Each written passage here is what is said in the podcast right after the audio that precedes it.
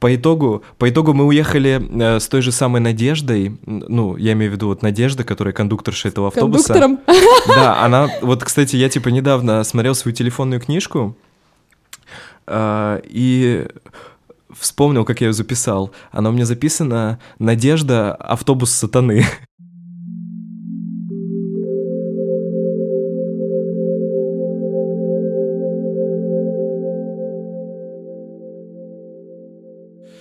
Ну ладно, что, давай, э, как бы я официально объявлю, да, что это подкаст, первый, на самом деле, подкаст э, Лохфая, э, платформы, можно так сказать, для независимых музыкантов, вот, которые еще, возможно, не нашли себя, пишут музыку дома. Которые, возможно, еще не родились. Которые еще, возможно, да, это, это услышат потомки. Это наша капсула времени. Короче, это первый подкаст Лохфая, и в гостях у меня сегодня Маргарита Осипова, или как лучше тебя представить? Так сойдет, наверное. Ну, отлично. Можно как угодно. Вот. А, я сегодня хотел поговорить с тобой о важных вещах в мире музыки и о том, как э, русским музыкантам гастролировать за пределами страны и о букинге в частности. А, потому что, мне кажется, многие русские группы и группы, скажем так, из стран СНГ или бывшего Советского Союза, вот, им э, сейчас, мне кажется, все равно сложно э, выбираться в Европу для того, чтобы там играть концерты какие-то или даже сеты. Ну, сеты, наверное, не так сложно там одному чуваку выбраться, а вот группе с концертами очень сложно, потому что, ну, Евросоюз — это же как таможенный союз у нас. То есть там можно перевозить mm-hmm. всю свою аппаратуру, спокойно перемещаться, передвигаться без какого-либо, скажем так, Э, контроля со стороны властей локальных. И можно спокойно, не знаю, зарабатывать деньги, я так понимаю, на территории Евросоюза. Вот. А группам, как бы беженцам из Восточной Европы, им намного сложнее это делать. Вот, я, собственно, хотел с тобой поговорить вообще э, о том, ну, в первую очередь, ты живешь в Берлине, вот, я с тобой хотел поговорить о том, как э, вообще устроена берлинская сцена, делится ли она на какие-то под сцены, скажем так, или не делится, наоборот. А, есть ли какие-то прям супер знаменитости именно на, на берлинской сцене и, например, какие сейчас группы а, не просто локального, скажем так, уровня, а вообще европейского или там даже мирового, которые в Штаты ездят, играют? Um, Блин, это интересный вопрос. Насчет того, есть ли в Берлине разные сцены, однозначно есть, потому что Берлин считается столицей техно, в общем-то, и я в этой сцене не разбираюсь совсем. Но при этом я постоянно куда-то хожу. И даже внутри андеграундной сцены, то есть людей, которые делают инди, условно говоря, вот в самом широком смысле слова, есть куча разных сцен, и э, часто случается так, что я знакомлюсь с кем-то, добавляю кого-то в друзья в Фейсбуке, допустим, и ища их в Фейсбуке, я осознаю, что у меня с ними нет никаких общих друзей. То есть есть люди из соседней сцены, с которыми у меня 60 общих друзей. И есть вот этот один человек, который тоже играет в какой-то сцене и знает кучу других людей, но я не знаю ни одного из них. И получается, что э, есть какие-то люди, которые очень-очень локально двигаются только в своей сцене.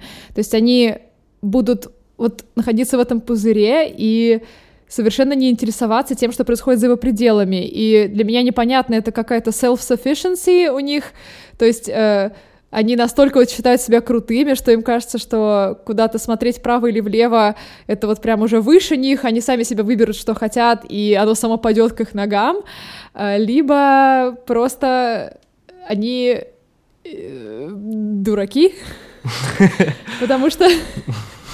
Потому что на самом деле много чего интересного. Хорошая точка зрения, я считаю. Ну, вы просто дебилы.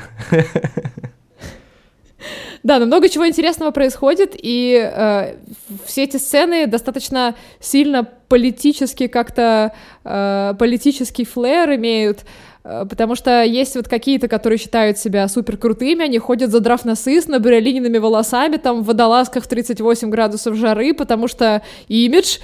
Э, есть люди, которые тебе скажут при э, выпивании где-нибудь в баре, что они тех боятся и чувствуют себя вот говном рядом с ними и не решаются с ними заговорить. А я скорее перетекаю из одной сцены в другую, меня во многих местах многие знают. Э, те, которые вот эти вот высокомерные, они меня знают, но они думают, это просто какая-то мебель, которая ходит иногда туда. Но сейчас это начинает меняться, когда я начала делать э, тоже какие-то вещи в музыкальной индустрии. Э, но до этого... Сейчас они начали интересоваться, сейчас все, вот э, их главный мафиози начал лайкать мои посты и писать мне сообщения, о, ты играешь в группе, ой, ты, о, то есть ты человек все это время была? Ну, есть что-то такое. Вот, э, но там Подожди, а прям а что... сложно, на самом деле. А что за главный мафиози? Там есть какой-то мафиози, который спонсирует какую-то музыкальную тусовку? Ну, это я так выразилась просто. У нас есть э, такие сцены, в которых э, вот которые действительно пугают людей, у которых маленькие группы, то есть они не знают, как туда попасть, потому что у них очень такой рафинированный, скажем так, вкус. Это те люди, которые делают э, один из самых крутых фестивалей для андеграундной музыки и вот этих emerging artists э, со всей Европы. Я не знаю, постили ли кого-то из Америки. Из Канады возили, но, в общем, Короче, они делают этот фестиваль, там много андеграундной музыки, там был Кедр Ливанский когда-то тоже вот, э, и они очень вот так вот прям рафинированно выбирают то, что им нравится. Там нужно быть каким-то вот э, миксом странного и нового и крипового для того, чтобы туда попасть. Э, вот, и один из вот этих людей, э, который стоит у организации фестиваля, фестиваль называется Торштрассен фестиваль, uh-huh. один из них, его зовут Кевин, у него есть live promotion агентство, называется Shameless Limitless, и они организуют серию концертов, э, как правило, это какие-то часто канадские группы тоже, потому что сам он канадец, э, откуда-то там с запада Канады, и он возит вот их и каких-то тех, кто вокруг них ошиваются. Это типа, вот есть канадцы, а вот есть кто-то, кто вокруг них крутится и лежит им жопы, вот, короче, их тоже. Подожди, кто-то кто крутится вокруг канадцев, но это не канадцы. Это кто? Uh, да, есть. Ну, канадцы ездят же во всяческие туры, ну вот э, все эти группы, да, ну, я просто, там... Знаешь, как я себе представляю, что, допустим, если ты канадец, да, ну или американец, например, то тебе гораздо проще вообще, в принципе, по свету путешествовать, и даже если у тебя, скажем так, инди-бенд, да, свой, не, не, не очень большой и не очень популярный, но все равно тебе проще это делать, и, ну, не знаю, в общем, мне кажется, что вот именно по сравнению с русской сценой, эм, канадская, конечно, она покруче, то есть кто там, Никельбэк, Аврил, Аврил Лавин. Селин Дион. Э, Селин Дион, Мак Марка, ну он же тоже канадец. И, и Илон Маск. И Илон Маск, да. Вот, ну, конечно... Канадцам проще, чем американцам, об этом я знаю. Я слышала, что в Канаде есть гранты, которые позволяют там оплатить полет, как по меньшей мере в Европу для того, чтобы там поехать в тур. Америка такого не делает, и как раз недавно я услышала, что часто американские инди-музыканты ездят себе в минус в туры э, достаточно часто. Ну, вот. по поводу... Канадцы, я думаю, им попроще. Угу. Но по поводу американских туров, э, там немного другая история, когда я, э, ну, я же все равно как-то это планирую и узнаю, и, ну, и пытаюсь понять, как лучше это сделать, есть какие-то варианты. Просто вот, мне кажется, лучше как бы начать издалека, да, а как это делается в России в основном? Ну, например, как я привык это видеть вообще, в принципе, как в России устраиваются концерты. Например, есть клуб, определенный. А, есть там один-два промоутера у этого клуба обычно, либо эти промоутеры — это и есть клуб. А, и в зависимости от, скажем так, ну, не знаю, насколько корректно так говорить, там, степени популярности артиста, например, или как сказать. Ну, в зависимости от узнаваемости артиста, в зависимости от его жанра, в зависимости еще от каких-то факторов, э, строится политика как бы клуба и промоутера по привозу этого артиста. Бывают там разные варианты. Я помню, когда мы только начинали, например, а, когда я жил в Хабаровске, была такая схема, что, например, мне писали промоутеры московские разные, ну и питерские в том числе. А, некоторые даже сейчас вообще не занимаются промоутерской деятельностью, про них вообще ничего не слышу. Вообще, в принципе, и не видел. Я не знаю, что с ними стало. Но, в общем, были какие-то фестивали именно в рамках тусовки тоже, видимо, какой-то, или в рамках места какого-то, которое новое открывается. И на эти фестивали, ну, ходило там, допустим, 200-300 человек. То есть это такой клубный фест, на котором играла, ну, не знаю, в Хабаровске, например, там играло 8 групп, а в Питере, в Москве играло там 10, а иногда наоборот, если это был более-менее как бы крутой фестиваль такой клубный, там наоборот поменьше групп играло. А, ну и суть в чем? Если приезжает группа, например, из другого города, а, промоутер пишет, ну, ребята, смотрите, вы как бы, мы, мы рады вас видеть на своем фестивале, да, вы приезжайте, а, и выступите у нас. Когда ты, начи... когда ты их начинаешь спрашивать, а ну как у вас выступить, мол, ну то есть как, как я к вам прилечу из Хабаровска, типа я бедный студент, э, билеты стоят там 25 тысяч туда-обратно, вот, что мне делать? То есть вы как-то компенсируете дорогу или какие-то еще расходы? А, если у вас предусмотрено ли у вас, например, какое-то обеспечение по райдеру, там, все остальное, ну, то есть, там, минимально аппарат какой-то поставить, который тебе нужен, вот, то обычно эти ребята говорят тебе, ну, слушай, нет, мы как бы таким не занимаемся, вот если хочешь, ну, вдруг окажешься там в Москве или в Питере как-нибудь проездом, приезжай и сыграй у нас. Если не хочешь, ну, как бы тут полно групп, которых, которых мы можем поставить вместо тебя в лайнапе, и ну, как бы не будет никаких проблем. Это первый вариант, когда ты группа вообще как бы неразвитая, скажем так, либо находишься где-то очень сильно далеко, и там затраты на, на то, чтобы тебя привести, а, порой это, ну, я как бы понимаю промоутеров, порой это могут быть затраты э, всего фестиваля. Например, привести группу из четырех человек из Хабаровска, там, по 25 тысяч, 100 тысяч, иногда как бы фест может меньше поднять. если народу мало соберет. А иногда бывают такие варианты. Есть какие-то промоутеры достаточно ну, высокого уровня, скажем так, уже там, эволюция, эволюция промоутера. Это люди, которые не просто там с одним клубом на связи, это люди, которые устраивают концерты в нескольких городах сразу. И причем они устраивают концерты там не в двух, не в трех городах, и не в четырех, а берут по максимуму. То есть э, либо договариваются еще с какими-то другими промоутерами.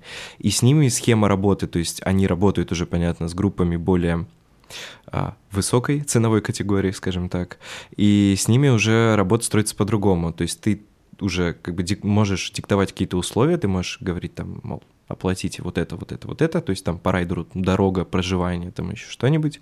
Короче, есть как бы два, два варианта в работы с этими организаторами. Они либо тебе платят какой-то фикс, например, знаешь, что группа Ленинград играет за фикс.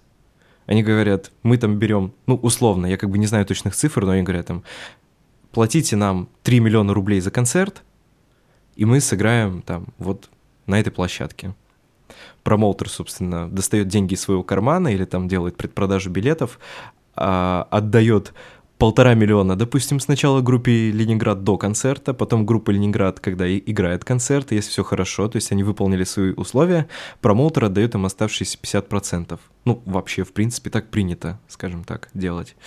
Вот. И я знаю истории людей, которые организовывали концерты ДДТ, которые того же Ленинграда организовывали концерты, и по такой схеме они прогорели, ну, просто нереально. А другой вариант, когда есть какая-то условная, опять же, группа, которую этот промоутер там везет по городам, и они сразу договариваются, что, ну, сначала из кассы, допустим, вычитаются расходы из э, входа, из цены билетов, э, точнее, из выручки за все билеты. Вычитаются расходы, там, дорога, питание, проживание и все остальное, например. И артист с промоутером пилят э, процент от входа. Ну, то есть, например, там артисту 70%, промоутеру 30%, там 20-80%, ну, без разницы. Вот. То есть есть такая схема работы. И я понимаю, что, например, в Штатах так не получится сделать у инди-группы. А, я не знаю почему, потому что я никогда не ездил по Штатам и там не выступал. Но у меня есть просто подозрение, ну, что ну, для меня такое объяснение, что просто индустрия там так работает. Условно говоря, ты приезжаешь в Штаты, ну, или ты группа из Штатов, без разницы тоже, по большому счету. А, ты берешь тачку, какой-нибудь вен, а, находишь на какой-нибудь распродаже или там на какой-нибудь барахолке, ну, в общем, со вторых рук покупаешь э, аппаратуру, то есть там э, усилители, э, барабаны, собираешь, то есть полностью свой backline, э, берешь инструменты, берешь людей своих, берешь свою группу, и вы начинаете просто колесить по всем городам на этом van е со своим backline ом. И вообще, насколько мне известно, в Штатах в принципе не принято э, ставить аппарат для музыкантов. То есть именно backline. А вот в России... Так и делается. Да, а в России, а в России почему-то наоборот. Ну, я как, я как бы понимаю, почему в России наоборот, потому что в России, в принципе, все живут, ну, беднее, чем в Штатах. Уж давайте признаем правду эту горькую. Вот. Я и... не представляю себе, как взять van в России и поехать на нем куда, не знаю. Ну да, ну можно поехать навстречу смерти, например, на, этом van е. А, ну да, и, и, и, и при том, ну, я как бы понимаю, что в Штатах у тебя больше возможности накопить денег, купить себе backline за доллары. Ну, ты же зарабатываешь деньги в долларах и покупаешь backline за доллары. А в России ты зарабатываешь деньги в рублях, но backline все равно покупаешь, ну, условно говоря, за доллары, потому что обычно, как бы, ну, это все не российский производитель. Не фирма ну, да. Урал. Вот. Ну и, соответственно, тебе просто сложнее действительно, во-первых, накопить денег просто на свой backline, а во-вторых, ну, Россия такая широкая и необъятная страна, и тут такие, ну, вообще интересные всякие штуки, например, дороги интересное, что когда ты поедешь по России, просто, ну, не факт, что у тебя тачка не развалится на полпути где-нибудь, что ты доедешь до своей конечной цели. Вот. Да, да и ехать непонятно куда тоже. Ну, то есть, э, окей, Москва, Санкт-Петербург. Если я думаю, окей, какая-нибудь э, канадская группа хочет поехать в Россию, там приезжает сейчас какой-нибудь Шон Николас Сэвидж, не знаю, Э, как он туда приезжает? Ты можешь даже сделать визу, и максимум, где он может сыграть, ну вот максимум, где люди какие-нибудь придут, это будет Москва и Питер, допустим. Ну, ну может быть, еще там что-нибудь где-нибудь. Но это настолько как-то неокупаемо, даже непонятно совершенно. Ну, обычно так всегда и происходит. То есть в Россию, когда привозят артистов, они обычно играют Москва, Питер. Это вот только... Знаешь, я видел только у каких-нибудь там Scorpions последний прощальный тур по России, и как бы каждый год последний прощальный тур. А сегодня я вообще, кстати, прочитал такой, такой вброс, но я не знаю, как бы насколько это правда или нет. Я прочитал вброс, а, что какой-то чувак подошел к кому-то из группы Scorpions, я не помню, ну, как бы я не помню кому, но история говорит о том, что какой-то чувак от организаторов, скажем так, подошел к группе Scorpions, не зная вообще э, всей схемы, как организуются туры их по России. И он, ну, по незнанию своему спросил, ребята, а что, реально у вас последний тур? Вот. А, ну, как бы группа Scorpions, они же немцы, они же не русские, они ну, не могут прочитать, что у них на афише написано. Вот. Ну и, соответственно, они такие, в смысле последний тур? Он говорит, ну там вот на афише написано, что у вас последний тур. Они такие, кто это написал, где это написано, ну-ка показывай. И, мол, что этому чуваку очень жестко прилетело потом от организаторов, что он так ну, глупо спалился, потому что, в принципе, я так понимаю, что вот это слово «последний» на афише каждый год помогает собирать какую-то аудиторию на концертах Scorpions. Но понятное дело, что доверие уже меньше с годами. Сколько они лет ездят по России? 15 лет уже? Ну, я не знаю, я вот помню, я был малым, и в Хабаровск все приезжали Скорпионс. Вот э, две, две группы, которые приезжали в Скорпион... Ой, в Скорпион. Две группы, которые приезжали в Хабаровск, это были Скорпионс и Назарет. Все. Логично, да. Блин, ну это вот. забавно. Аха еще ездит последний тур каждый а, раз. Аха? Ну, в России... Кстати, вот теперь даже интересный вопрос, знают ли они, что ездят в последний тур? А, то есть по России ты имеешь в виду прям? Ну, в России я видела, что вот они тоже все время писали «Аха», финальный тур, что, типа, группа не хочет больше ездить. Я думала, о, о, блин, а мне нравятся две песни «Аха», надо сходить. А оказывается, они каждый год... Ну, то есть у них тоже каждый год вот это вот ну, условно говоря, вот, короче, какой-то там компиляция финальный, все никогда больше не будет. И ты такой думаешь, блин, а ведь я любил ту песню Аха, надо сходить. А потом оказывается, что они ездят регулярно в последний тур. То есть, э, возможно, это только в России, я даже не знала. Но мне кажется, это придумка русских промоутеров просто. Ну, блин, да никто не пойдет на концерт, давай напишем хотя бы, что он последний. Э, ну, да хорошая идея, я считаю. Иде... Идея просто отличная. Обманывать людей, но она прекрасная. Хотя, хотя на самом деле они, они не обманывают, я так считаю. Ну вот, в частности, с группой Scorpions они не обманывают, они просто просчитывают вероятность. Ну потому что ты же никогда не знаешь. Вдруг как бы ну, люди, люди все таки старые, вдруг, вдруг и правда последний. А то вот сейчас не напишем, ну, а кого-нибудь, как э, вокалиста группы Так Slayer. и надо писать «Возможно, последний тур». Паук радиоактивный укусит, да, и все. А, собственно, начали, начали за здравие, как бы, и закончили за упокой. За Scorpions. С, с этой, с, да, и как бы вообще со Scorpions. Так вот, а, как бы есть там, условно говоря, Америка, где ты просто чмо, и как бы полное ничтожество, даже если это как бы не так, но будь как бы добр, оплати себе все и выступай где хочешь. И есть как бы Россия со своими тоже порядками, установками и законами, но в то же время, как бы если ты чмо, в принципе, то у тебя положение еще хуже.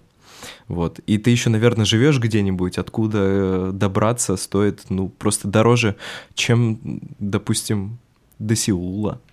не знаю, или до Канады, вот.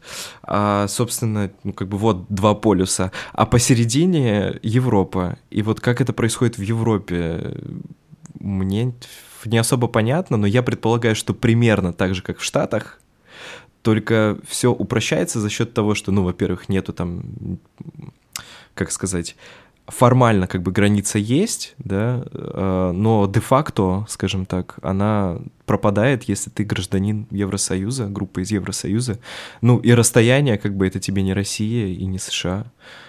Да, определенно. Но ну, в США, мне кажется, тоже расстояние так. Там много достаточно больших городов, в которых есть смысл играть. То есть люди просто садятся и едут и играют везде подряд. Но в Европе да, действительно, если у тебя есть гражданство Евросоюза, повезло. Но... В принципе, по жизни, да. Ну, даже... Как правило, мне кажется, мне кажется, многие группы из Европы так в США ездят. Они берут просто туристическую визу, и, собственно, в этом-то и заключается основной смысл покупки э, оборудования там, потому что они приезжают, типа, налегке, кастомс там их спрашивают, что вы приехали, и они говорят, ну, мы туристы. И год колесят на машине, там где-то ныкаясь по углам, чтобы никто не понял, что на самом деле они туда приехали подзаработать и э, поднять известность свою, допустим. Э, также в Европу, мне кажется, есть смысл ехать именно по Шенгену. Если очень повезет, э, я тут пыталась узнать, можно сделать культурную шенгенскую визу, по которой тоже, в принципе, можно будет играть в разных местах эм, но более легально, но э, для этого нужно какой-то э, какой-то эндорсмент от государства, мне кажется, либо какое-то официальное приглашение. То есть с этим мне пока нужно самой еще разобраться, но в принципе я думаю, что э, когда вы въезжаете в Евросоюз, ну, окей, главное въехать. Э, здесь, конечно, не США в том плане, что если вы, допустим, пересекаете границу там Польши с Германией или Чехией какой-нибудь с Австрией, э, то, возможно, зайдут какие-то полицейские и скажут, типа, вот где ваша виза, что вы тут делаете? Ну, окей, допустим, вы едете на автобусе, но вы положили свои инструменты в багаж, там никто не будет смотреть багаж, поэтому просто даете визу, говорите, ну, мы туристы, мы едем смотреть Прагу, потому что она рядом с Германией и все. И вот. дело, ну, то есть я знаю, что кто-то точно да. ездил так, да, какие-то группы точно так ездили, э, знакомые, не скажу точно какие, потому что ничего сейчас в голову не приходит, но это точно практика, которой страдают и европейские группы, ездящие в Америку, и русские группы, ездящие в Европу, э, андеграундным способом, таким кустарным. Но, в принципе... Да, да, да, да. Мне кажется, многие промоутеры, которые здесь организуют концерты русских групп, ну, не знаю, насколько просто сделать приглашение, потому что в Европе, конечно, настолько насыщен рынок, э, особенно в некоторых городах, что особенно если группа какая-нибудь из России, она не очень известная, непонятно, сколько народу придет, они просто могут не мочь сделать достаточное обеспечение для того, чтобы визу получить. Честно говоря, я даже пока не занималась вопросом, как сделать эту официальную визу, по которой реально можно бы сыграть. Можно ли сделать такую визу, по которой бы можно было сыграть во всей Европе? Ну, должно быть можно, потому что иначе пришлось бы сделать 20 виз, чтобы сыграть в Европе. Ну, типа рабочих артистических виз каких-то. Вот, но... Ну да, это было Наверное, бы... что-то такое есть. Не очень. Ну вот я слышала про этот культурный шенген. Шенген — это и есть шенген, то есть вы можете поехать э, по всей Европе и, в принципе, будете мочь играть. Я думаю, что вот это самый лучший вариант, если можно такое сделать, но э, тут как но... бы вопрос. Да, но мне кажется, это больше, знаешь, на кого распространяется? На оркестры, на именно классических музыкантов, которые приезжают с какой-то, скажем так, культурной программой, какие-то народные ансамбли, Ой, песни и пляски. Вообще не обязательно. То есть, э, например, э, вот этот фестиваль э, Tallinn Music Week, который проходит в Таллине, поразительно. Удивительно да. Они как раз делают культурные визы, то есть потому что это какая-то программа, которая, которую бэкет государство, и, собственно, они от Министерства культуры, по-моему, получают э, приглашения, которые они высылают группам, а там играют группы просто вот совершенно разного пошиба. То есть вот как раз Союз там играл, Ли, э, и они сказали, что вот, нам делали культурную визу, то есть это может быть кто угодно. Зависит от того, куда они едут. Если это какой-то шоу-кейс инди-музыки, это может быть какая-нибудь там задрепозная э, инди-группа из какая, какая? Поволжья. Задрепозная? Задрепозная? Ну, такая. Интересный оборот. Так, так. Э, описание просто, знаешь, ВКонтакте. Мы задрепозная группа из... Э, да, ну и дальше город свой вставьте.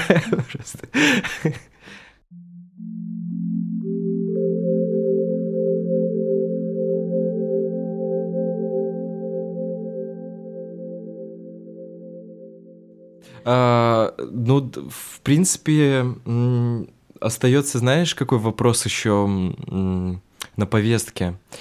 А, ну вот, условно говоря, да, там есть э, страны бывшего Советского Союза. Есть, например, Россия, да, есть Украина, есть Белоруссия. Ну вот, ну, есть Казахстан там и так далее. Ну, в общем, э, тоже в зависимости от отношений каких-то с Европейским Союзом, или, ну, то есть именно политических каких-то, да, и повестки политической, это же тоже влияет на получение, скажем так, культурного шенгена, мне кажется.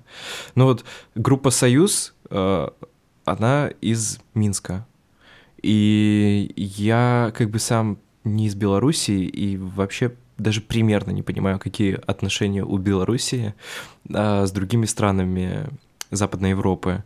Но я просто подозреваю, что когда ты из Беларуси, это все равно немного что-то другое, нежели ты из России. Ну и вот та же самая ситуация, которая произошла как бы с Украиной, когда мы хотели поехать в Украину, то есть когда мы прям планировали, скажем так, а, тур сделать по нескольким городам, вдруг неожиданно ввели запрет а, для всех половозрелых мужчин, ну там какой-то от, от до был возраст от 18 до скольки-то лет, въезд просто на территорию Украины. Потому что, ну, я якобы могу подорвать как бы их суверенитет, вот, вторгнуться в их дела. Ну, то есть были там какие-то прям такие жесткие штуки, что запрещали именно мужчинам въезжать а, в Украину из России а, в целях предотвращения какой-то диверсии, государственного переворота и всего остального.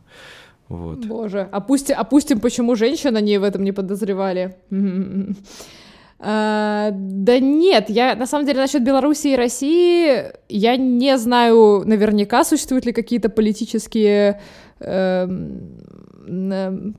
как это назвать, я могу, Политические... я могу, например, рассказать про свой опыт того, как я ездил в Белоруссию, как мы играли в концерт в Беларуси. Это просто охуительная история, мне кажется.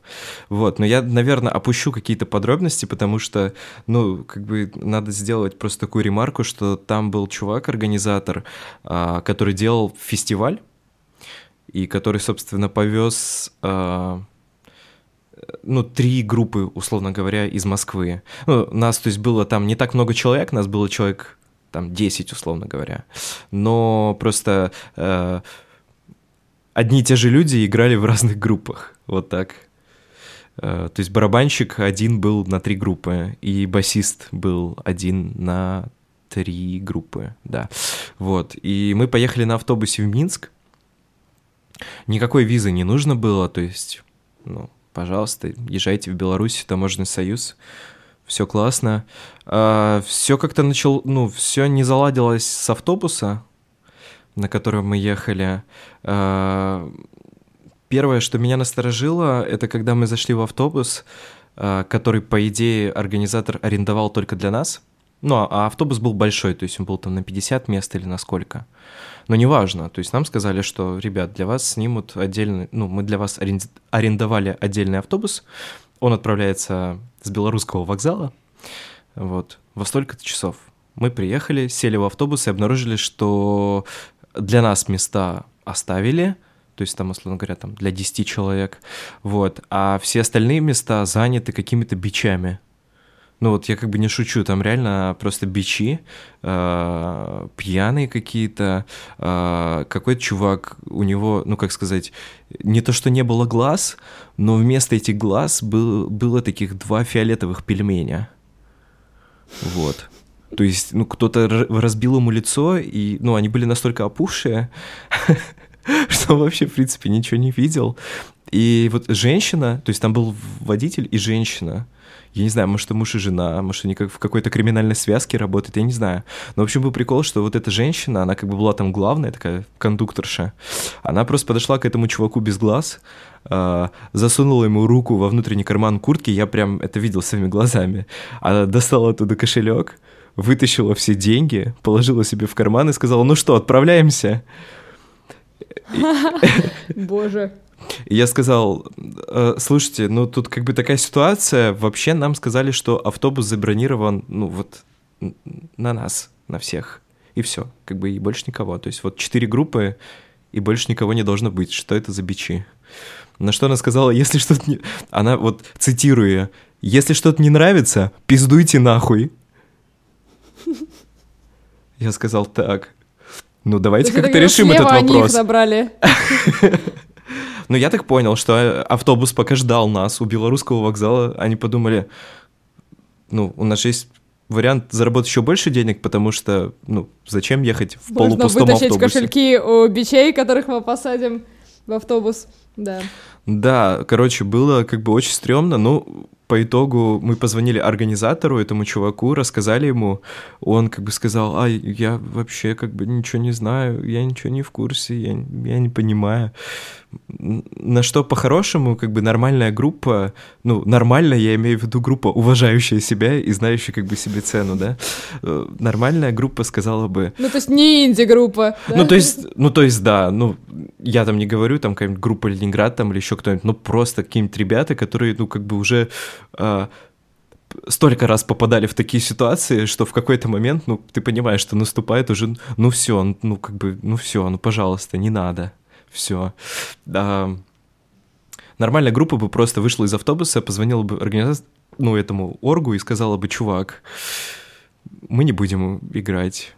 Пошел-ка ты, ну, куда подальше, ну, просто как бы нет все, до свидания. И просто повесили бы трубку, но так как мы, ребята, ну, ответственные достаточно все, то есть мы как бы чувствуем свою обязанность, и там, ну, не только перед организатором, нами движет э, не только желание заработать э, белорусских зайчиков, но как бы в то же время уже анонсирован был концерт, и куча людей написала там, как классно, что вы приедете, и куча людей до этого ждала в, в Минске, вот, ну, то есть хотелось, конечно, съездить и повидать всех этих людей и выступить для них.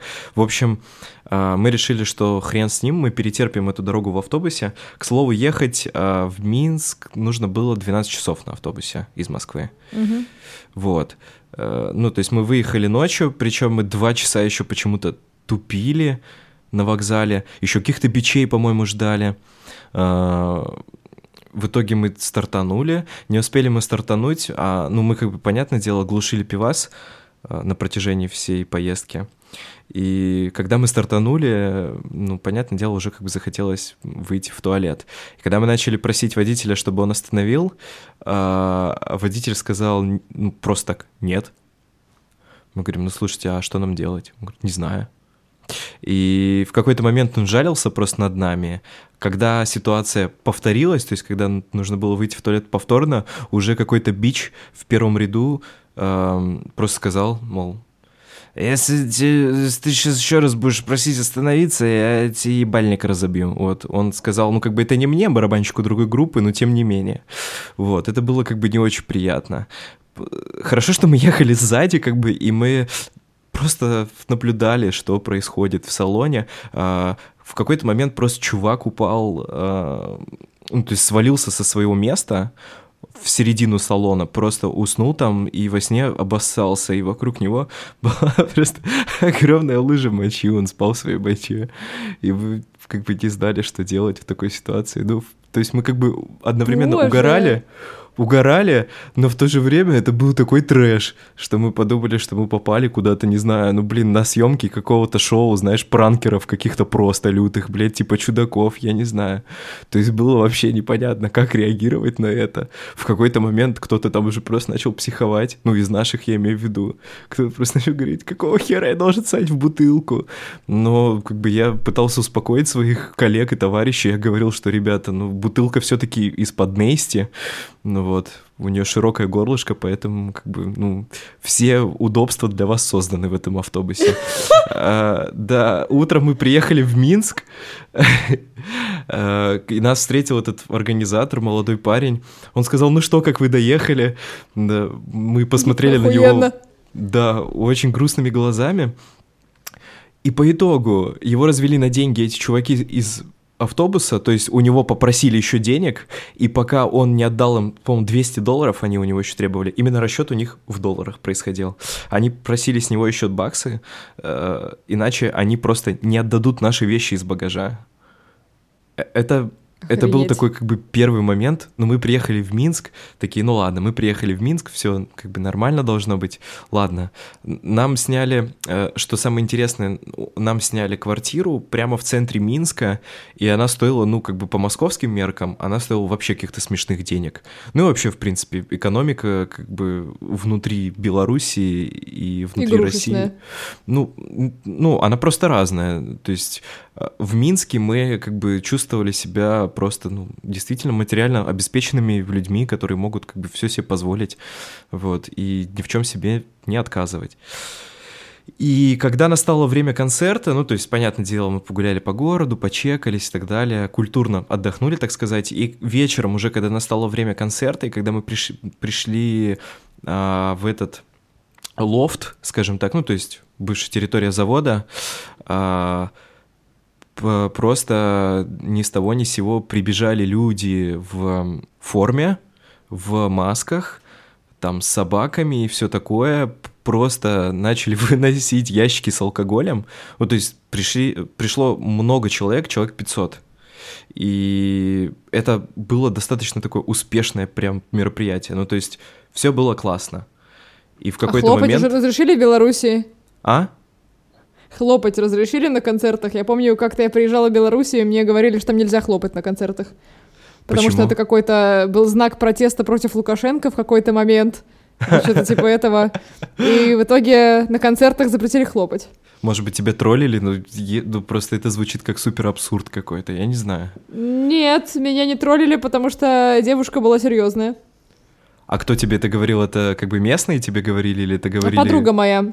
А-а-а. Подруга моя, она живет в Минске.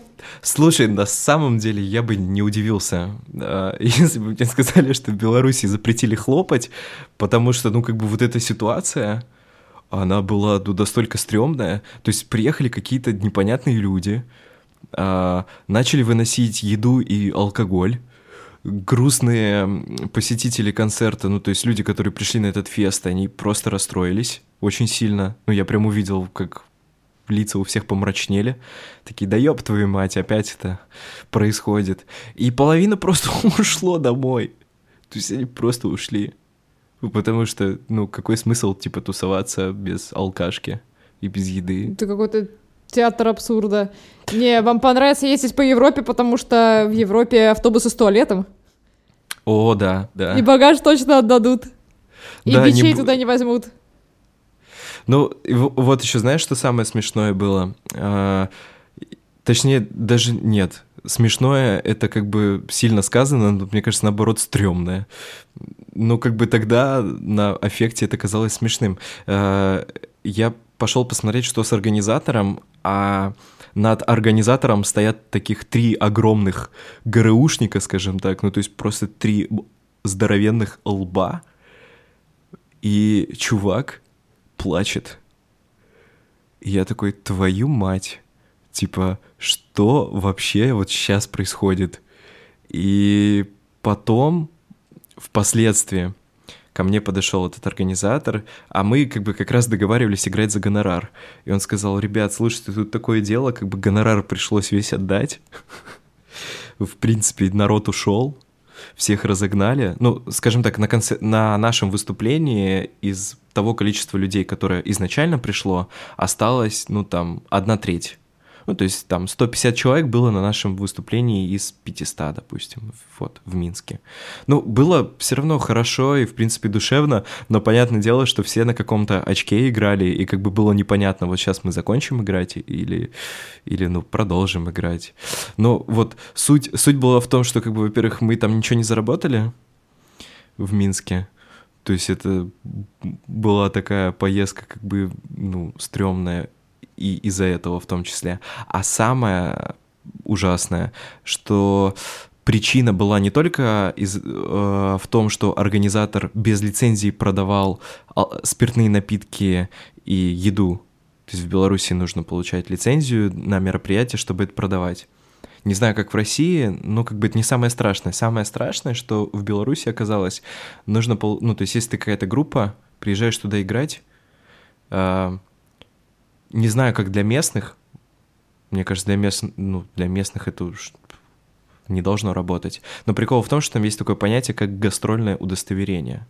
Вот если кто-то вдруг поедет в Белоруссию играть, они должны раз и навсегда как бы запомнить, что нужно заранее позаботиться о такой штуке, как гастрольное удостоверение. Это какая-то бумажка, которую ты подаешь в Министерство культуры Республики Беларусь, и там все твои тексты, ну, всех твоих песен, которые ты будешь исполнять на концерте. Если они на английском, то они, конечно же, переведены. А, вот. И твои тексты в этом министерстве проверяют там на наличие экстремизма, а, там призывов к суициду, ну и так далее.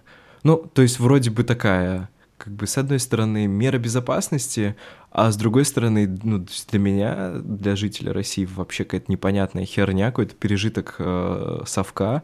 Ну и вообще, в принципе, как-то ну, стрёмно, что на твой концерт вырывается ОМОН просто всех нафиг распугивает. Ну, не то, что там бьет или кого-то уводит, но просто стрёмно из-за того, что вот такая ситуация. Вот. Ну, по итогу... Это невероятно просто, на самом деле. Ну, Блин. По итогу, по итогу мы уехали э, с той же самой Надеждой, ну, я имею в виду вот Надежда, которая кондукторша этого автобуса. Кондуктором? Да, она, вот, кстати, я типа недавно смотрел свою телефонную книжку, э, и вспомнил, как я ее записал. Она у меня записана «Надежда. Автобус сатаны». Вот. В общем, назад мы опять поехали с Надеждой и на автобусе э, сатаны, но прикол был в том, что когда мы уже поехали назад, автобус был пустой. Ну, то есть там только мы ехали, в том же самом автобусе. Ничего себе. Такой прикол. Это звучит, все, все вместе звучит просто кошмарно. Ну, я поняла, что я никогда не поеду со своей группой в Беларусь. Ну, я после этого, во-первых, понял, что я не особо хочу на автобусе куда-то кататься, ну, вообще куда-то играть, потому что, ну, как бы фактор того, что ты пока доедешь куда-то и заебешься к этому моменту, или, не знаю, или тебя басыт какой-то бич из автобуса, он как бы велик. Поэтому, точнее, вероятность, вот не фактор, а именно вероятность. Ну, это мы говорим, это мы говорим о каких-то таких странах э, третьего, четвертого, пятого мира, наверное. А пятый мир это ну, что? Я не знаю. Россия, Белоруссия, Рос... граница между Россией и Белоруссией. ДНР. Э, автобус сатаны.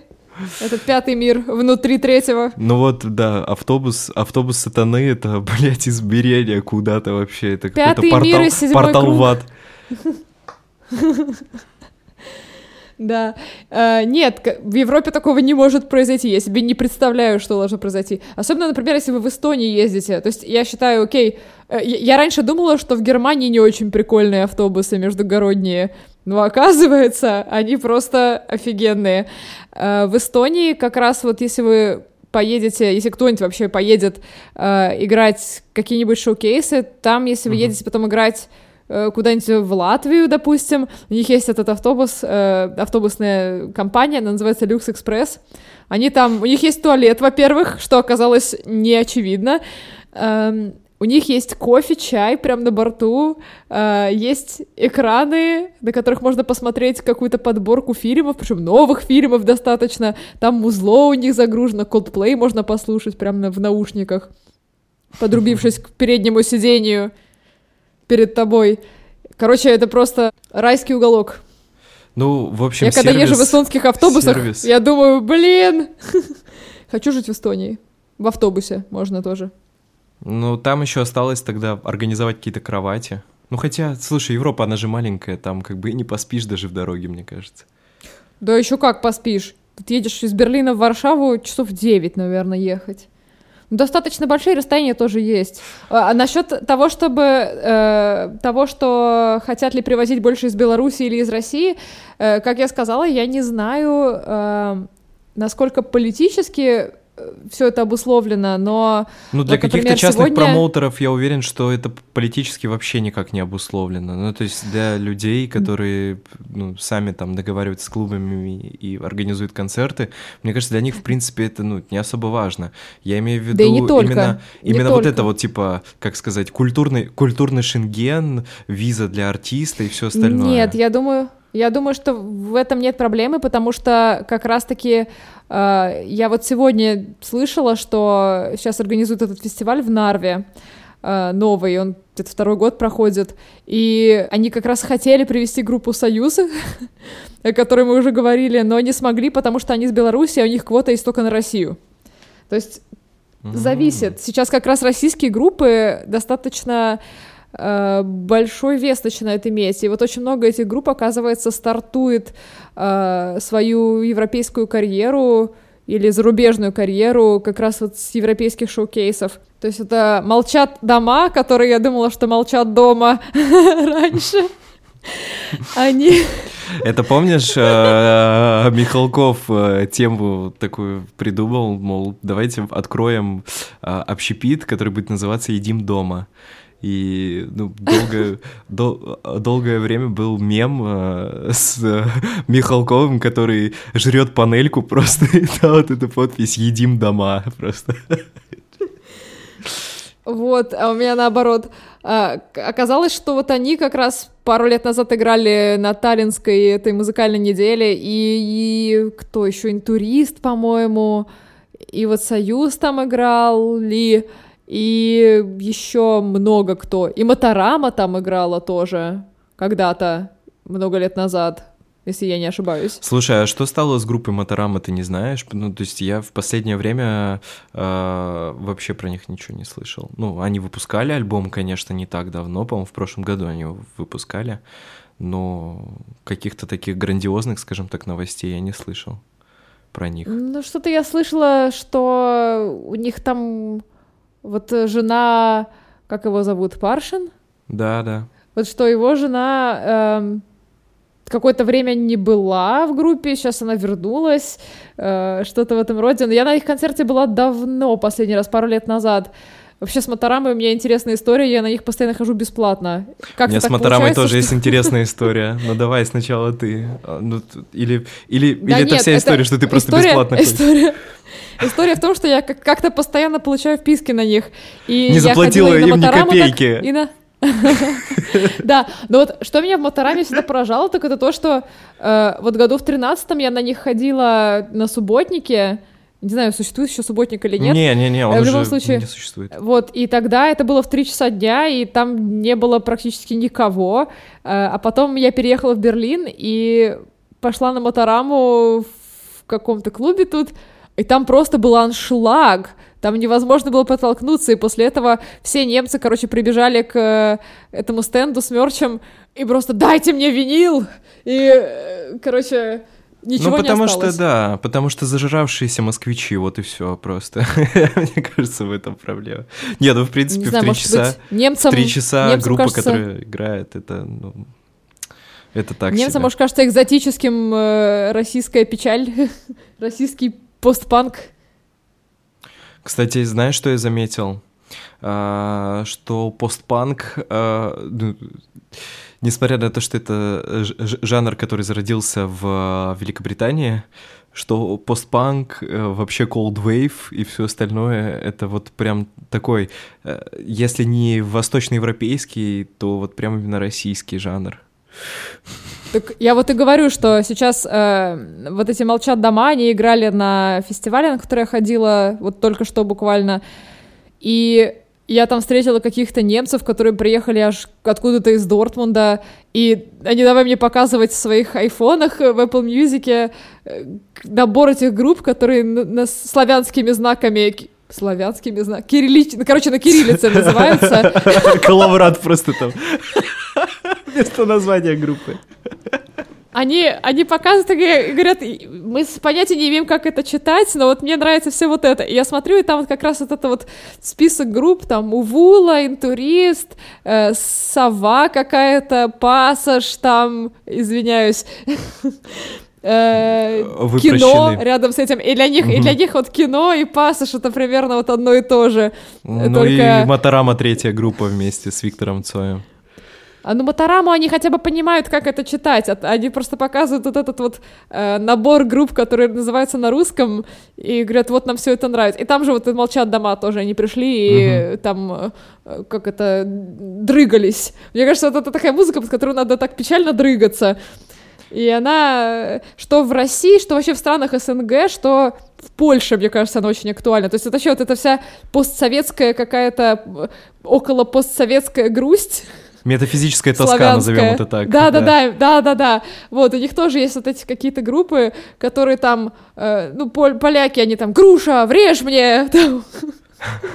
Вот, я, так, я как раз думаю, сейчас, может быть, какие-то надо привести, потому что постпанк, э, мне кажется, его здесь многие любят, но мало кто привозит почему-то. То есть вот как раз э, весь этот вот сахариновый э, поп, вот он перегруз, перегруз здесь, в Берлине, по крайней мере, а постпанк, вот на него спроса больше, чем предложение сейчас. И Слушай, вот русские ну... группы все на этом расцветают как грибы. Но не то группа, есть, а грибы есть, после дождя. То есть совет э, русскому, русской, ру, русской группе и русскому исполнителю, если вы хотите сейчас э, съездить в Европу и сыграть там концерт солдат, там нужно играть постпанк, правильно? Во-первых, нужно играть постпанк, во-вторых, нужно на каком-нибудь шоу-кейсе засветиться, мне кажется. Потому что Это иначе... уже сложнее, ну, нужно, чтобы... чем играть постпанк. Ну, на самом деле, мне кажется, есть какие есть какие какие-то шоу-кейсы, на которые не, не очень-то и сложно попасть. То есть они где-то проходят в ближнем зарубежье, скажем так. Ну, то есть э, э, вот я узнала, в Словении есть хороший шоу-кейс, называется «Мент», как «Мент» пишется. Слушай, у нас тут этих шоу-кейсов просто, ну, жопой, жопой жуй, не нужно ни, ни в какую Словению ехать. У нас тут и своих ментов хватает. Так, а еще какие Да, есть? но... а, в этом смысле. а, ну вот Tallinn Music Week хороший, а, и на него не очень-то сложно попасть, говорят тоже. Есть еще какой-то исландский, но Исландия это дорого. А, а, кстати, по поводу Исландии. А, там же находится вторая студия KXP. Первая студия KXP, она в Сиэтле, uh-huh. а вторая находится в Исландии. И я узнал историю просто про то, как э, группа русская ГШ, собственно, сыграли на KXP. Вообще, это же, по-моему, была первая группа, да и сейчас есть, которая именно первая русская группа, которая сыграла на KXP если я ничего не вот... путаю. Просто я ну, давно слежу за KXP, и я не видел там вообще ни одной русской группы. Ну вот, кстати, Глен Шейк эм, как раз-таки, по-моему, впервые засветились в Европе на Таллинской музыкальной неделе. Я сегодня вот буквально узнала об этом. Так что я Но думаю, вот... что это вполне себе такой legit claim, что нужно постараться куда-нибудь попасть на европейский шоу-кейс. И Но так вот самое смешное... стартнуть свою карьеру. Э, самое, самое смешное, что они попали на KXP не благодаря там Tallinn Music Week или еще чему-то, они попали э, на KXP благодаря Moscow Music Week. Потому что... Так они чу- все связаны, чувак... они... А, то есть это как бы, скажем так, связаны, комьюнити сейчас... образовательное для людей, ну, просветительное. вполне себе, вполне себе. То есть я, я вот как раз э, недавно встретила одного из организаторов Таллинской музыкальной недели. Она говорит, что я вот сейчас в сентябре поеду на Московскую музыкальную неделю, я там делегат. Э, и понятное дело, что они все имеют какой-то exchange, и она, например, говорит, что вот Московская музыкальная неделя, фестиваль Боль, это самое вот интересное, что происходит эм, в Москве в новой музыке андеграундной, э, и это то, где она вот ищет каких-то людей, которых она будет э, вести на в Таллин. Или в Нарву. Угу. Они несколько фестивалей сейчас организуют. Ну, это классно. Это классно. Так что так нет, на самом деле все очень сильно связано, и э, э, даже сложно представить. То есть это какая-то такая э, удивительная мозаика, про которую вообще э, не знаешь, где что-то найдешь. То есть ну, как бы непонятно, где она человека... начинается, и да, как бы неясно, где она берет начало, а где у нее конец. То есть, ну, ну, то есть все как-то там друг с другом связаны, и в то же время как бы непонятно, кто с кем и как э, через кого-то на кого-то выйти. Мне кажется, надо просто ездить э, и прикладывать все усилия, чтобы ездить, э, прикладывать все усилия, чтобы найти кого-то, кто привезет. И я думаю, что для русских сейчас э, исполнителей есть шансы, как это сделать. То есть даже в одном Берлине я, по меньшей мере, за последнее время только услышала еще, кроме меня, о двух других промоутерах, которые вот именно только русские группы возят. Ну, русские, украинские, там, белорусские, mm-hmm. да. А, пожалуйста, то есть надо как-то... Будьте хорошей группой. А, и, возможно, также неплохо сначала где-то сыграть на каком-то шоу-кейсе, чтобы э, можно было предполагать, что кто-нибудь придет где-нибудь. Для начала, да. Ну, Неплохо было туда, бы. туда, туда подастся, податься не больно совершенно. То есть возьмут или не возьмут, это как бы уже второй вопрос, но податься туда, по крайней мере, надо. Ну, то есть нужно есть просто какие-то отправить квоты. имейл, э, ну, то есть нужно просто отправить письмо, там, условно говоря, со своей ссылкой на SoundCloud, на какой-нибудь или еще на что-нибудь. Ну, ну не сопроводительным а письмом. у них обычно есть какая-то форма для подачи, и Прямо на вот сайте я, ты например, имеешь в виду, да? Да, да, да, у них на сайте. Они на Фейсбуке э, постят актуальную информацию, когда у них начинаются сроки, когда заканчиваются сроки, когда они рассылают подтверждение того, кого они выбрали. И, в принципе, э, ну, то есть это зависит. Вам нужно знать кого-то, если можете, потому что вот я, например, те группы, которые я подам на Таллинскую музыкальную неделю, я сначала их подам, а потом напишу вот своей знакомой имейл, что я подала такую-то, такую-то, такую-то группу, посмотрите на них в первую очередь. Вот. И, собственно, к таким знакомствам, мне кажется, надо стремиться, насколько возможно. И тут нет вообще рецепта, потому что э, каждый приходит ну, совершенно голым, скажем так. То есть я когда первый раз э, попала на какой-то концерт, где я поняла, что вот я сейчас выхожу наружу, а там стоят какие-то люди разговаривают, и я слышу, что они разговаривают про что-то около музыкальное, и разговаривают они, возможно, с исполнителем, который только что играл, э, я не знала их, и я не знала, как к ним подойти, я просто хотела поговорить там э, хотя бы с кем-нибудь, чтобы э, куда-то попасть. И первые разговоры, которые я вела с людьми, это было просто такое вот наглое вмешательство в их разговор. То есть я э, делала вид, что я что-то услышала внезапно проходя мимо, хотя я их слушала 20 минут до этого, ждя вот этого вот, э, ждя, ожидая момента, когда можно Ты будет уже туда русский вот язык, да, влезть. совсем забыла. бы. Ждя. Бывает, да. Ждя. Э, В общем, я, я стояла 20 минут спиной к ним, ожидая того, когда они скажут вот что-нибудь, э, где можно будет хоть вот немного гладко туда войти, в этот разговор. И понятное дело, что когда я туда э, вмешивалась, они все равно смотрели на меня, типа, ну, ты кто? И потом ты с ними разговариваешь, а на следующий раз, когда ты приходишь куда-то, где вот эти люди есть, эм, они уже тебя узнают, и вот уже забыто то, что ты как-то очень неуклюже, очень так нагло куда-то влез. И в какой-то момент они тебя просто начинают воспринимать как, ну, какую-то данность человека, которого тоже находится в этом, э, в этой сфере. Я не знаю, я, например, научилась в течение эм, своей э, бытности в музыкальной индустрии, что вообще нужно лезть куда-то. Лезть, пока они не забудут, как ты влез туда. Мне кажется, что огромный плюс э, моей ситуации, когда я вот только начинала общаться с э, э, людьми в этом комьюнити, это то, что я не знала, чего я от них хочу. Я просто знала, что я хочу их знать. И мне ничего конкретного не было от них нужно, поэтому до того, как э, они узнали, что, например, я сейчас начала букать концерты, они просто 50 раз со мной общались на какие-то отвлеченные ежедневные темы. Ну, и как они, и как они отреагировали на вот эту вот новость о том, что ты сейчас занимаешься промоушеном?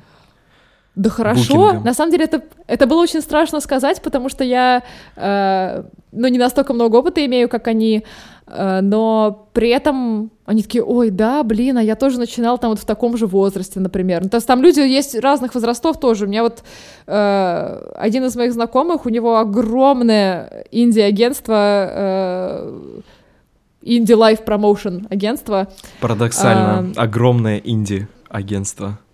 Ну, то есть э, настолько огромное, насколько инди может быть, мне кажется, одно из самых больших. Они привозят в Берлин группы, которые там тысячу человек собирают, например. Ну, то есть для Мгм. Индии группы это вообще неплохо, скажем так. Это, конечно, там не Тейм Импала, но э, почти.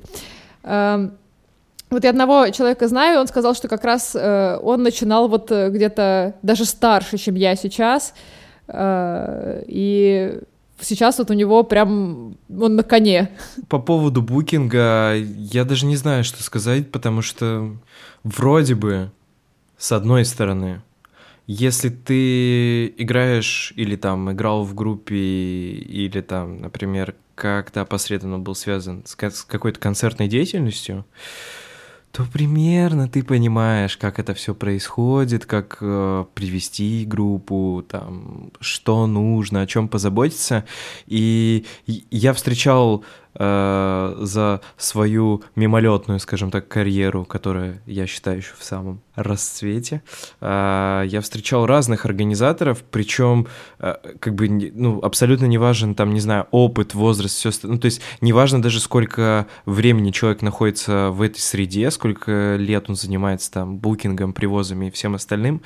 Просто важно, как бы он, ну, вообще нормальный чел, или там чувиха, например, да, или он, ну, как бы конченый какой-то кретин, просто есть люди, как бы какие-то сами по себе немного странные, которые, в принципе, ну, им вот нужно чем-то творческим заниматься, но это же все-таки больше, не знаю, про деньги и про организацию. Все равно человек, который привозит какие-то группы и устраивает концерты, это все-таки именно больше про вот какую-то логистику, про именно взаимодействие там с э, группой и ну он отвечает вообще в принципе за за состояние группы э, то есть ты нам приехал в какой-нибудь город и тебя никто не встретил на тачке у тебя уже там минус к настроению твоему, как в Sims. Вот. И как бы из этих всех обстоятельств складывается твое конечное Э, настроение на концерте, прям вот перед выходом на сцену. И ну, мне кажется, что музыкант, который это, плохо забукали, и там все было как-то тяп-ляп организовано, и понятное дело, что там даже никто воду на сцене не поставил, даже как бы не подумал и не позаботился об этом, а, то это, ну, как бы такой фактор, который очень плохо влияет на взаимодействие именно артиста и публики, и публика видит, что артист как бы на негативе, такой злой, подавленный, расстроенный, и как бы публика все это в себя впитывает, принимает, из-за этого вроде бы они как бы играют хорошо и поют хорошо, но впечатление такое от концерта остается, ну, как бы не очень. Конечно, тоже еще очень много зависит от публики, то есть народ на чили, скажем так, и они наоборот настраивают музыкантов, музыкантов на свою какую-то волну, все может перевернуться даже вне зависимости от букера. Но все равно, то есть букинг — это такая тема, что тут самое главное — понимать, что нужно сделать, первый пункт, второй, третий, и, ну, уметь просто проконтролировать и, ну, в какой-то момент там взять на себя ответственность просто за какие-то этапы этого, вот. Ну да. То есть для да, меня, для меня букать концерты — это, ну, попроще, чем играть эти концерты. Но в то же время не всем дано этим заниматься, просто вот и все. То есть есть люди, которые э, ну вот как я, замкнуты в себе и вообще не любят нарушать что-то личное пространство, и вообще, в принципе, даже к тем музыкантам, которые мне нравятся, э, то есть, ну, на концерты, которых я хожу, я после концерта никому не подхожу и ни с кем не разговариваю. Вообще, в принципе, не пытаюсь там попросить автограф или еще что-то, просто потому что, ну не знаю, у меня такое отношение, что да что я буду навязываться, да зачем мне беспокоить этого человека, ну вот и так далее. И, ну и точно так же это в отношении с, с какими-то другими людьми, которым, например, ну, точнее, мне от которых что-то нужно, но как бы я, ну, мне очень сложно переступить через себя и начать с кем-то там о чем-то договариваться. Или вот как ты, например, да, просто подслушать чей-то разговор, дождаться удачного момента и такой, эй, на самом деле очень сложно. То есть мне нужно очень сильно нажраться, чтобы я мог нормально с, свободно с людьми поговорить с незнакомыми, да, с какими Но на самом деле, мне кажется, все это тренируется, и вообще э, это такое дело в музыке. Очень много сейчас в Европе, в Берлине, по крайней мере, точно говорят о том, что ну, нельзя быть просто музыкантом. Если, особенно если ты инди-музыкант, особенно если DIY, там где-то в туалете записываешь свои песни, э, то как ни в коем случае мы, нельзя... Да Ну, собственно, лохай. Настоящий DIY просто, да, в толчке, конечно. Я просто, э, извини, что я тебя перебил, я просто где-то читал рецензию там на свои песни, и где-то я прочитал, что очень нравится, как записан вокал. Такое ощущение, как будто реверберация из туалета. Вот. Ну, то есть это, это был такой положительный отзыв, и в то же время такой да. аргумент весомый приведен. В мою пользу. Legit. Пойдет. Uh, не, на самом деле, как раз сейчас многие об этом говорят, что нельзя быть только музыкантом и сказать, типа, ой, ну, я, музыкант, ну, я буду теперь сидеть и ждать, пока придет какой-то там продюсер uh, на голубом коне, на белом коне и скажет, пойдем, пойдем со мной в мой мир лейблов там и чего-нибудь Ой, бабла. ну это вообще отдельная тема, это... Инди-бабла несуществующего. Uh, поэтому любой музыкант, Жопа который хочет... Любой музыкант, который хочет чего-то добиться, должен быть бизнесменом одновременно с этим. То есть э, и маркетологом, и своим собственным э, букинговым агентом, и вообще всем подряд. То есть э, есть многие люди, которым это очень сильно не нравится, но они все равно это делают. Есть люди, которые там это делают, а потом идут домой и плачут, потому что они интроверты.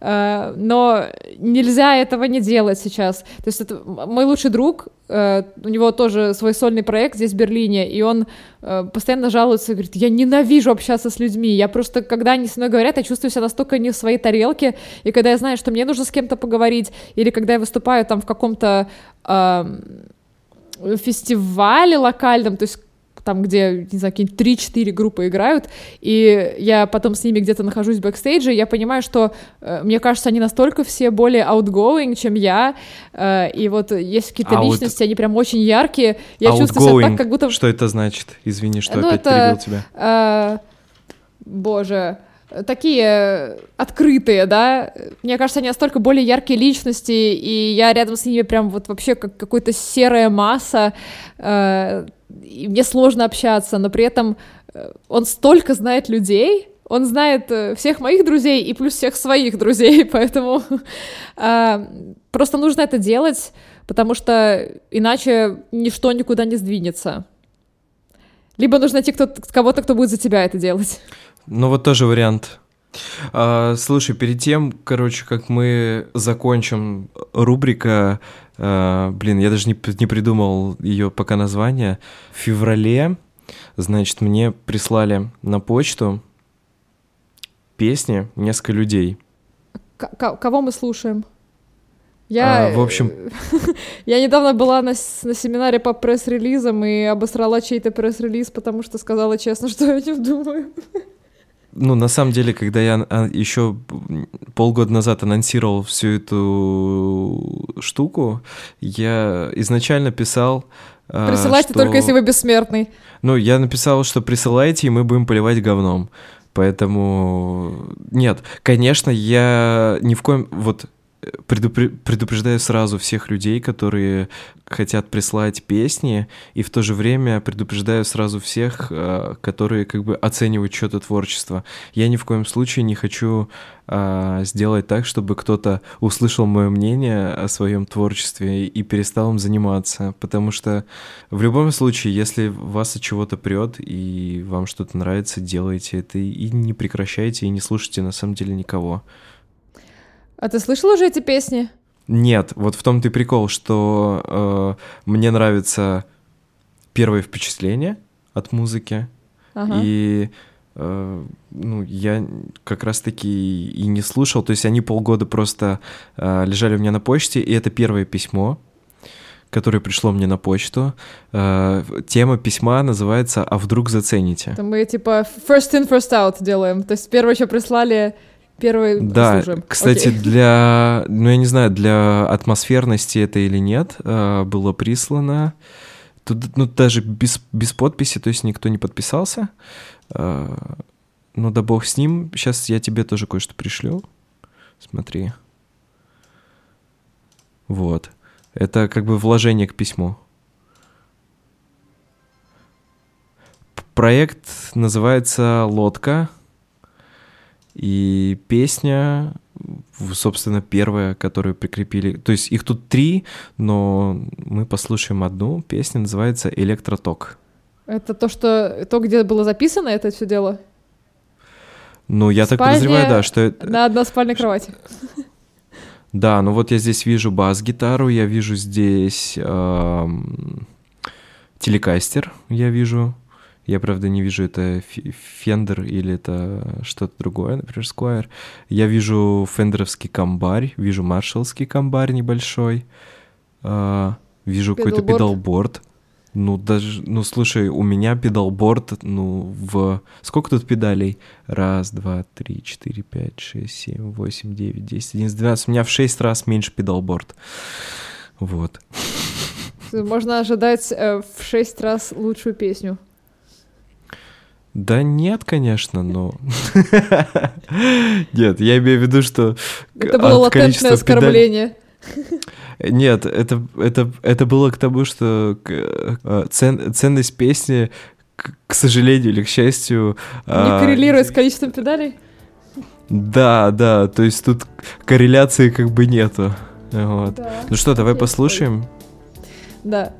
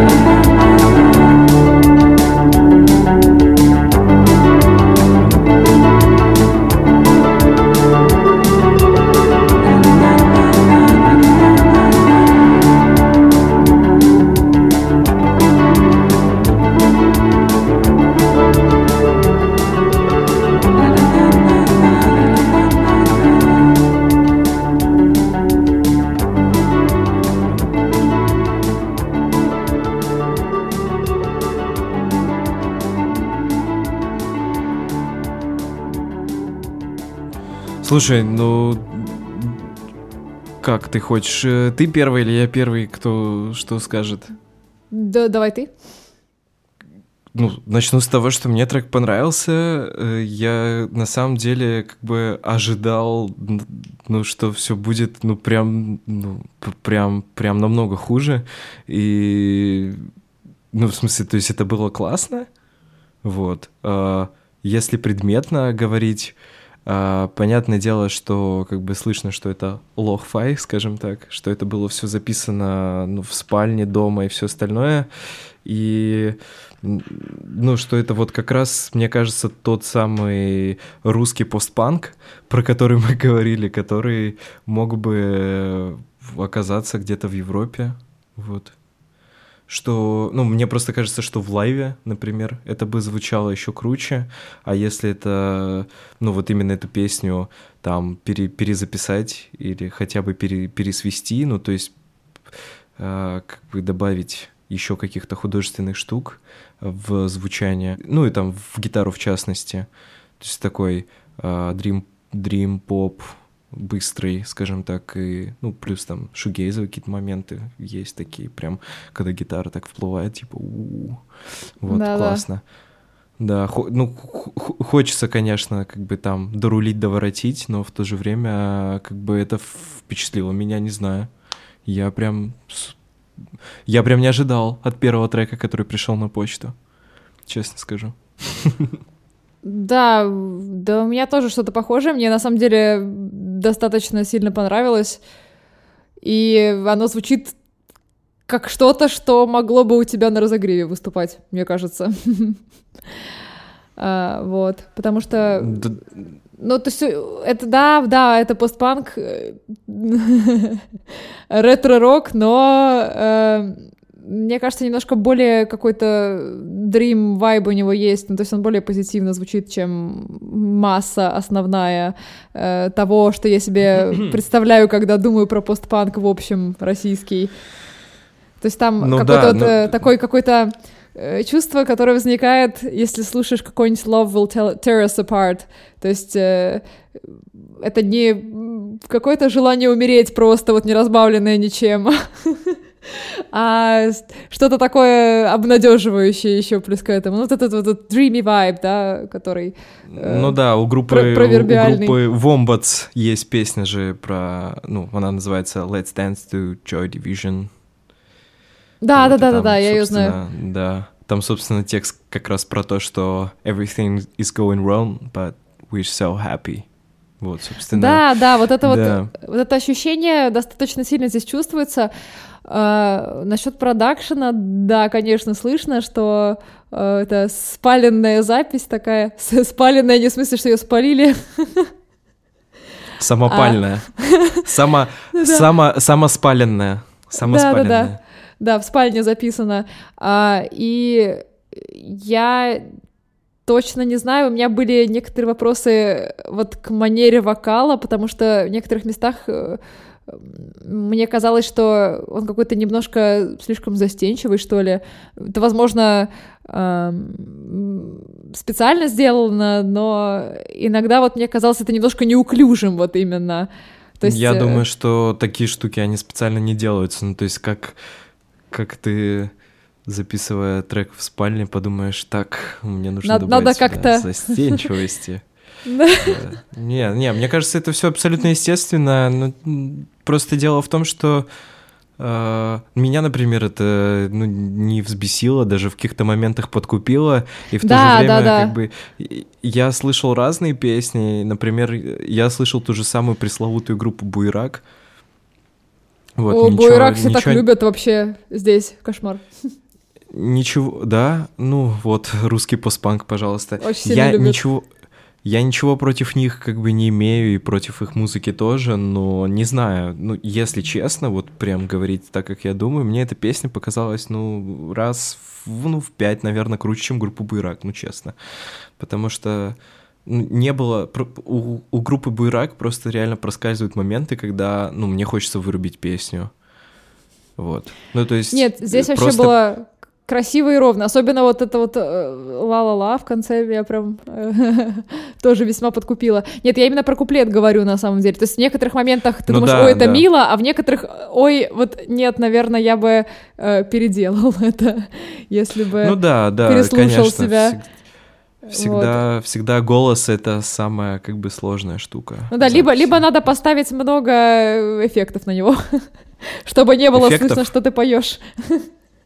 И как? Ну я, ну, я услышал в треке минимум там два голоса. Вот. Ну да, да, один, да. один низкий, другой высокий. И, кстати, несмотря на то, что это, скажем так, lo-fi ная запись, я очень хорошо расслышал текст, и мне текст понравился. Да, да, да. Это редко бывает, вот. кстати говоря, в lo-fi ных записях. Быв... Бывает, бывает редко, и что ты его расслышишь, а еще реже бывает, что он тебе понравится. Да, и в вот, хай-файных э, записях тоже сейчас редко такое бывает. Приезжают, ну, приезжают, хай... молчат дома или дома и такие, а что они поют? Я как русскоязычный человек рядом стоящим немцам не могу сказать. Может быть, они это имели в виду, я не знаю. Но я поняла только, когда он сказал, я не умею танцевать 20 раз, и после этого начал так вот дергаться. Вот.